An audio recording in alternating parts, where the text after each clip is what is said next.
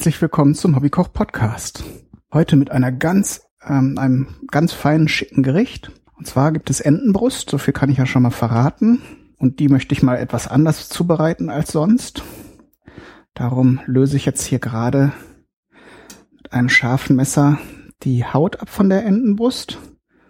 Keine Sorge, die wird auch verwendet. Das ist ja mit auch eine, eins der besten Bestandteile an der Entenbrust. Aber was mich da immer so ein bisschen gestört hat, war, ja, dass die Außen kriegt man die ja schon kross hin. Und äh, auch das Fleisch kriegt man ja schön saftig und rosa hin. Das braucht ein bisschen Übung, aber dann geht das schon. Äh, das, was mich stört, liegt dann eben zwischen diesen beiden Sachen, dem Fleisch und der krossen Haut. Nämlich dazwischen ist dann immer noch so ein bisschen Schwabbel. Und da ist mir bisher also noch nie so richtig gelungen, dass das Ganze eben nicht so, ein, so noch so eine schwammige Fettschicht zwischen dem Krossen und dem Fleisch äh, hat. Und daher, es gibt so eine Zubereitungsmethode, die ich jetzt ein paar Mal gesehen habe. Und äh, da nimmt man eben die Haut ab. Was ich jetzt gerade tue, das geht auch mit äh, relativ wenig Aufwand und Gewalt. Das äh, kann man einfach abziehen mit ein bisschen Kraft. So, also es dauert ein bisschen, aber geht schon. Ich habe jetzt hier zwei Entenbrustfilets, darum muss ich das Ganze nochmal machen. Kann ich ja schon ein bisschen weiter erzählen. Ah, hier löst sich jetzt ein bisschen Fleisch ab. Da muss man dann eventuell noch ein bisschen mit dem Messer nachhelfen, damit man wirklich nur, damit man es wirklich voneinander getrennt hat. So, und dann nehme ich mir hier ein Schneidebrett und schneide hier von dem Entenfett dünne Streifen das ist ja hauptsächlich Fett und das werden wir jetzt auch in, als erstes in einer Pfanne bisschen auslassen. Und wenn es so klappt, wie ich mir das vorstelle, dann wird jetzt, wird nachher aus den Streifen, also da ist ja dann noch ein bisschen Fleisch drin in dem, in dem Fettgewebe, äh, wird das jetzt beim Auslassen knusprig. Dann haben wir nachher so Knusperstreifen. Das wäre so die Hauptidee. Äh, die Ente braten wir natürlich nachher in einem ausgelassenen Entenfett, so dass wir nichts extra zugeben müssen an Fett und haben also die, die reine, die reine Entenpower sozusagen in der Pfanne. Und das stelle ich mir ziemlich cool vor. Ich habe erst noch überlegt, ob ich jetzt ähm, die das Brustfilet dann nochmal sous vide gare, aber da habe ich jetzt, weil es schon ein bisschen fortgeschrittene Zeit ist und das Ganze ziemlich lange bei geringer Temperatur ziehen muss, äh, habe ich jetzt einfach keine Zeit dafür. Das kann ich ein andermal noch probieren. Also man muss ja nicht zu viele Experimente auf einmal machen. Darum ganz konventionell wird das nachher angebraten und dann nochmal im Ofen so ein bisschen gar ziehen lassen. Dazu gibt es noch eine andere schöne Sache aus gegebenem Anlass. Und zwar habe ich ja im letzten Jahr zusammen mit dem Sven Menke dem Mario Henning ein Weihnachtsspecial gemacht. Da ist mir jetzt neulich sogar aufgefallen, dass ich die Folgen von damals noch gar nicht in meiner Video-Playlist habe, also in meiner Hobbykoch Video-Podcast Playlist auf YouTube, weil ich mir das Rezept nochmal angucken wollte, denn ich hatte da zwei Sachen gemacht.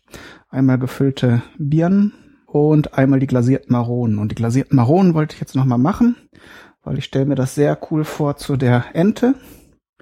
Und ähm, die Assoziationskette war, ich hatte jetzt neulich von dem Salzprojekt das Fleur de Sel bekommen. Und dann hatte ich so geguckt, was macht man denn so mit Fleur de Sel? Und die ersten Treffer in der Suchmaschine waren Karamell mit Fleur de Sel. Haha, reimt sich. Da dachte ich gerade an die glasierten Maronen, weil die werden ja auch in Karamell sozusagen nochmal gewendet und dann mit ein bisschen Brühe angegossen. Wenn man dann nachher dieses schöne knusprige Salz darüber streut, dann denke ich, ist das ein ziemliches Erlebnis und dazu dann eben die Entenbrust. Wir werden sehen. Ich denke, das könnte ein ziemlicher Hammer sein, so als Gericht. Zum Fleur de Sel vielleicht nochmal. Das Besondere an dem Salz ist eben nicht, dass es ihr noch irgendwelche besonderen Zusatzstoffe hat, also Meersalz natürlich, hat natürlich noch ein, zwei andere Mineralien als jetzt so chemisch reines Natriumchlorid. Aber äh, der Witz ist eben bei dem Fleur de Sel, dass es eine besondere Struktur hat. Und das kommt daher, dass es ja durch Verdunstung von Meerwasser in solchen großen Becken äh, hergestellt wird.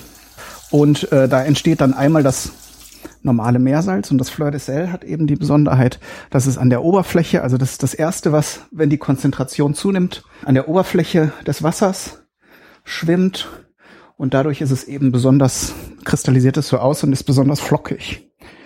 Das ist, glaube ich, der Hauptwitz an der Sache. So, jetzt mache ich hier gerade die Pfanne auf mittlere Hitze. Ich hatte jetzt die ähm, Hautstreifen in die äh, kalte Pfanne gelegt. Das ist beim Auf Auslassen immer ganz gut. Wenn er die jetzt erst aufheizt und die Streifen reinlegt, dann verschließt sich ja die Oberfläche gleich. Also in dem Fall will man genau das Gegenteil von dem, was man sonst hat, wenn man eben heiß anbrät, eben nicht die Oberfläche zu versiegeln, sondern dass dann erstmal was von dem Fett schmilzt und austritt. Und dann kann so langsam in dem Fett, das dann da immer mehr ist, können dann, kann dann der andere Teil, der Knusperteil, dann schön ausbacken. Ich hoffe, dass sie dann, ich habe sie jetzt auch so möglichst gerade in die Pfanne gelegt. Ich weiß nicht, wie viel davon übrig bleibt. Das meiste ist ja Fett und vieles wird eben auch verschwinden. Aber ich hoffe eben, dass nachher so ganz dünne Knusperstreifen übrig bleiben. Dann kann ich es besonders schön garnieren nachher. Aber wenn nicht, kriegen wir es auch irgendwie hin. Dann machen wir so Brösel davon oder so. Mal gucken, was da draus wird. Gut, dann muss ich jetzt als nächstes die Maronen schälen. Die habe ich kreuzförmig eingeschnitten. Da erzähle ich jetzt aber nicht mehr so viel dazu. Da verlinke ich euch einfach das Video. Ja, und Videos. Ich hatte es auf Twitter auch schon angekündigt. Ist noch nicht alles da, aber ich habe jetzt so alles, was ich an Equipment so brauchte oder mir zumindest so vorgestellt habe, dass ich das gebrauchen könnte für den Videopodcast, für den Relaunch, äh, habe ich jetzt bestellt, so dass ich dann wirklich bald mal damit anfangen kann, wieder Videos zu produzieren. Sich alles so ein bisschen verzögert aus Gründen, aber das muss euch ja nicht stören. Ihr seht, seht ja, irgendwann kommen dann einfach die Videos so rein und da bin ich natürlich dann gespannt auch auf euer Feedback. Aber bis es, bis es soweit ist, dauert es erstmal noch ein bisschen, aber ist nicht so schlimm. Äh, irgendwann kommt das wieder. Und ich glaube, es wird so, wenn, so wie ich es mir vorstelle, wird es auch ganz schön werden. Jetzt machen wir aber erstmal eine kleine Pause. Denn ich schäle jetzt einfach nur die Maronen und dann äh, schalte ich euch gleich wieder zu, wenn was anderes passiert als Entenfett schmelzen und Maronen schälen. Bis dahin.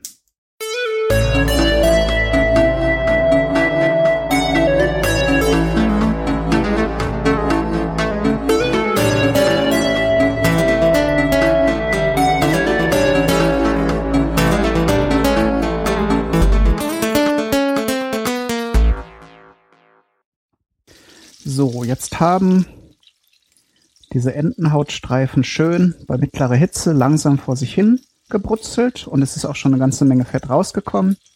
Und der Schöne, das Schöne ist jetzt eben, dass man sie umdrehen kann und die andere Seite auch noch schön golden braun rösten kann. Und das ist eben das, was ich am Anfang meinte. Ähm, das kann man ja eben, wenn es an der Ente noch dran ist, dann ist das natürlich nicht möglich.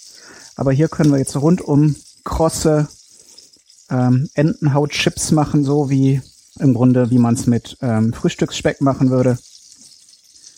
Und von daher hat das ganze Verfahren hier schon mal einen Vorteil. Der andere, den ich mir jetzt bisher noch nicht nur ausgedacht habe, ähm, der, den ich also noch nicht bestätigen kann, ist eben, dass man die Entenbrust gleich gleichmäßiger garen kann, denn diese Fettschicht isoliert ja nun auch das Ganze ein bisschen, so dass man es meistens dann, wenn man jetzt nicht der absolute Timing und Küchenchecker ist, meistens auf einer Seite bisschen länger oder zu lang oder zu kurz gart. Und so können wir es jetzt halt, zumindest wenn wir uns an das Timing halten, theoretisch gleichmäßiger garen als mit der Haut dran. So werde die jetzt also noch ein bisschen wenden, damit sie von allen Seiten hier eben schön kross sind und dann ein bisschen abtropfen lassen und dann auf Küchenpapier bisschen abkühlen lassen. Gut, die Maronen sind mittlerweile geschält. Die äußere, äußere ähm, Schale geht auch recht einfach ab. Innen drin ist nochmal eine zweite Haut. Das ist so ein bisschen fisselig. Ich habe aber gemerkt, dass wenn man das Ganze ein bisschen abkühlen lässt, dann ist es wesentlich leichter, die zu schälen. Kommt drauf an. Manche lassen sich sehr leicht schälen, andere nicht so leicht. Vielleicht gibt's da noch einen Trick, wenn ihr einen kennt, äh, verratet mir den doch bitte. weil das ist so ein bisschen lästig. Also es gibt bestimmt noch Möglichkeiten, die so zu garen, dass man sie nachher auch wesentlich leichter schälen kann.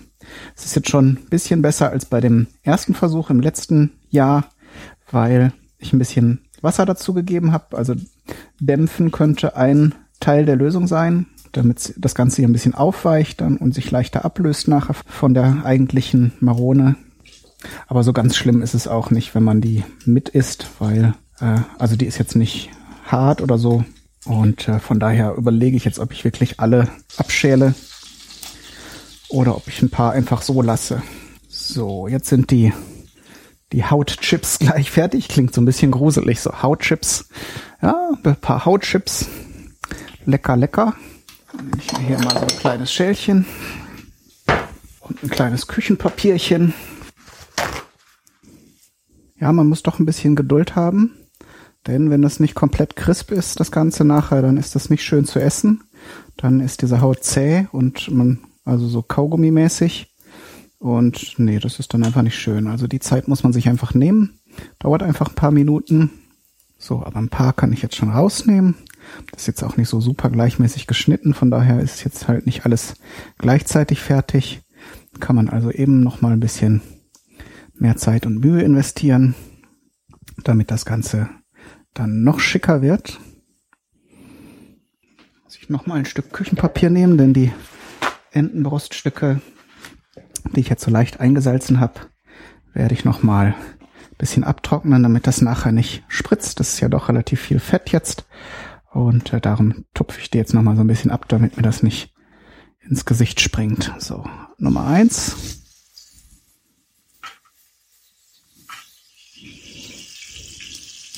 Nummer zwei. Jetzt können wir das Ganze natürlich schön übergießen mit dem Entenfett. So bleibt das Ganze auch schön saftig und verliert keinen, äh, keine Flüssigkeit. Entsprechend schnell ist das jetzt natürlich angebraten, aber auch da darf man jetzt nicht ungeduldig werden. Es soll schon schön angebraten sein und es ist überhaupt nicht notwendig, dass man das immer hin und her dreht. Da kann man eben einmal das ganze paar Minuten auf der einen Seite braten, zwischendurch mal gucken, wenn man nicht sicher ist, wie weit es ist, aber wenn man es immer hin und her dreht, das bringt also gar nichts. Da wird es also kein bisschen schneller fertig. Im Gegenteil. So, dann lege ich mir jetzt schon mal eine Alufolie bereit. Das Ganze kommt gleich ja in den Ofen und wird noch so ein bisschen bei 100 Grad ziehen gelassen. Und dann sollte das klappen, dass das schön rosa gebraten ist. Ah ja, guck, auf der einen Seite ist es jetzt schon schön braun. Jetzt drehen wir es einmal um.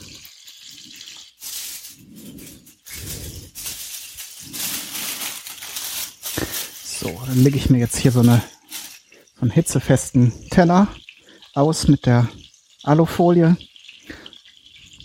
Kann immer sein, dass man so ein kleines Löchlein aus Versehen reinsticht und dann wenn man es direkt mit der Folie so in den Ofen legt, dann hat man nachher das ganze Fett da drin. Und wenn man es auf den Rost legt, dann entsprechend fängt es dann da gleich an zu brennen im Ofen. Und wenn man ein Blech hat, drunter hat, dann muss man entsprechend gleich das Blech sauber machen. Soll auch auf der anderen Seite ein bisschen Farbe nehmen. Aber wie gesagt, Entenbrust ist halt eins von den, eine von den Fleischarten, die man auf keinen Fall durchgaren sollte. Oder zumindest, äh, es gibt ja manche, manche, die mögen dieses Blutige nicht. Soll man aber zumindest es so bis kurz vor durch. Also dass noch so ein, vielleicht so ein Hauch von rosa da drin ist. Äh, nicht, dass es komplett durchgegart ist, dann ist es nämlich, muss man sehr viel kauen. So, jetzt gebe ich noch ein bisschen von dem Fett mit dazu.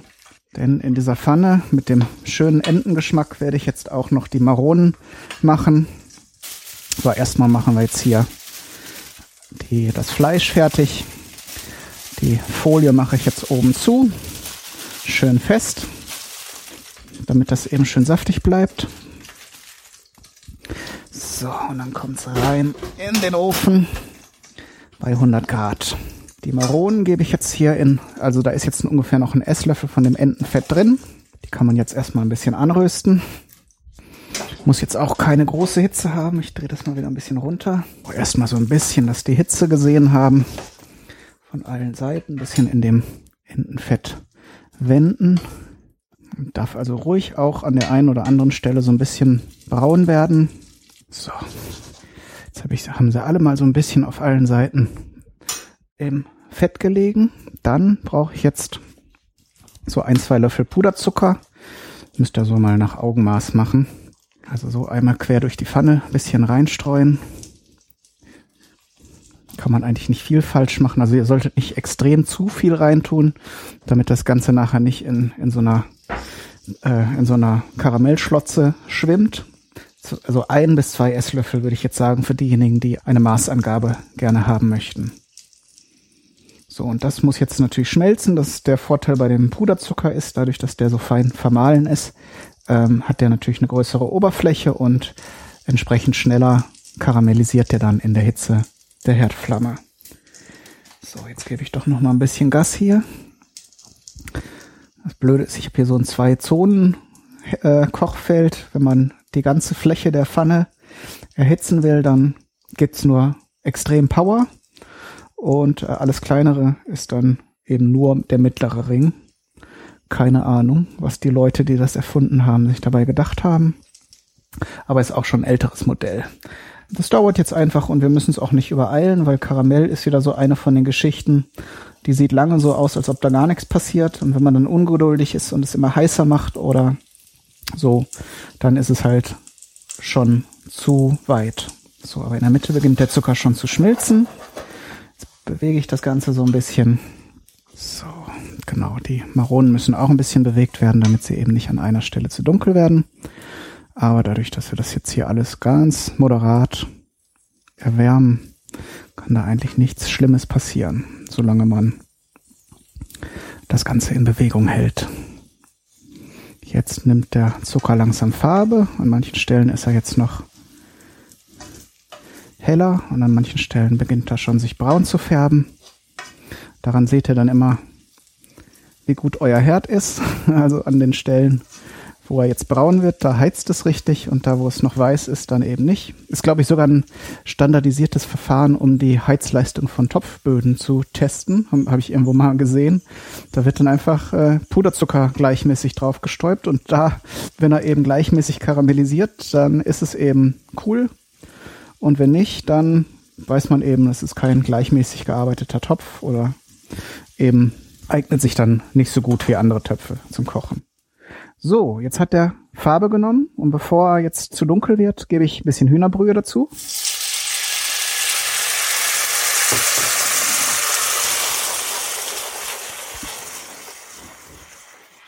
Und die kann jetzt einfach verkochen. Die sorgt einmal jetzt dafür, dass das Karamell nicht nachher äh, extrem fest wird rund um die Maronen.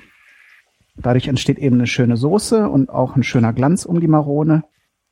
Und damit kann ich die jetzt schon so stehen lassen. Ich habe den Herd schon ausgeschaltet. Ein bisschen Hitze ist da jetzt noch und die reicht, um die Brühe zu verdunsten. So viel, wie wir es gerade haben wollen. Und wenn ich sie dann nachher serviere, kann ich sie nochmal schnell ein bisschen warm machen. Und damit sollte das eigentlich ganz cool sein. So. Dann würde ich sagen, gibt es auch nicht mehr viel zu erzählen. Die Maronen werde ich jetzt gleich auf dem Teller dekorieren, bisschen von der Soße drüber träufeln. Dann werde ich die Entenbrust, wenn sie eben noch so ein Stündchen bei 100 Grad im Ofen durchgezogen hat, in Scheiben aufschneiden, so wie man das eben mit so einem Brustfilet macht. Und da drauf dekorieren und dann diese Crisps von der Haut drüber tun.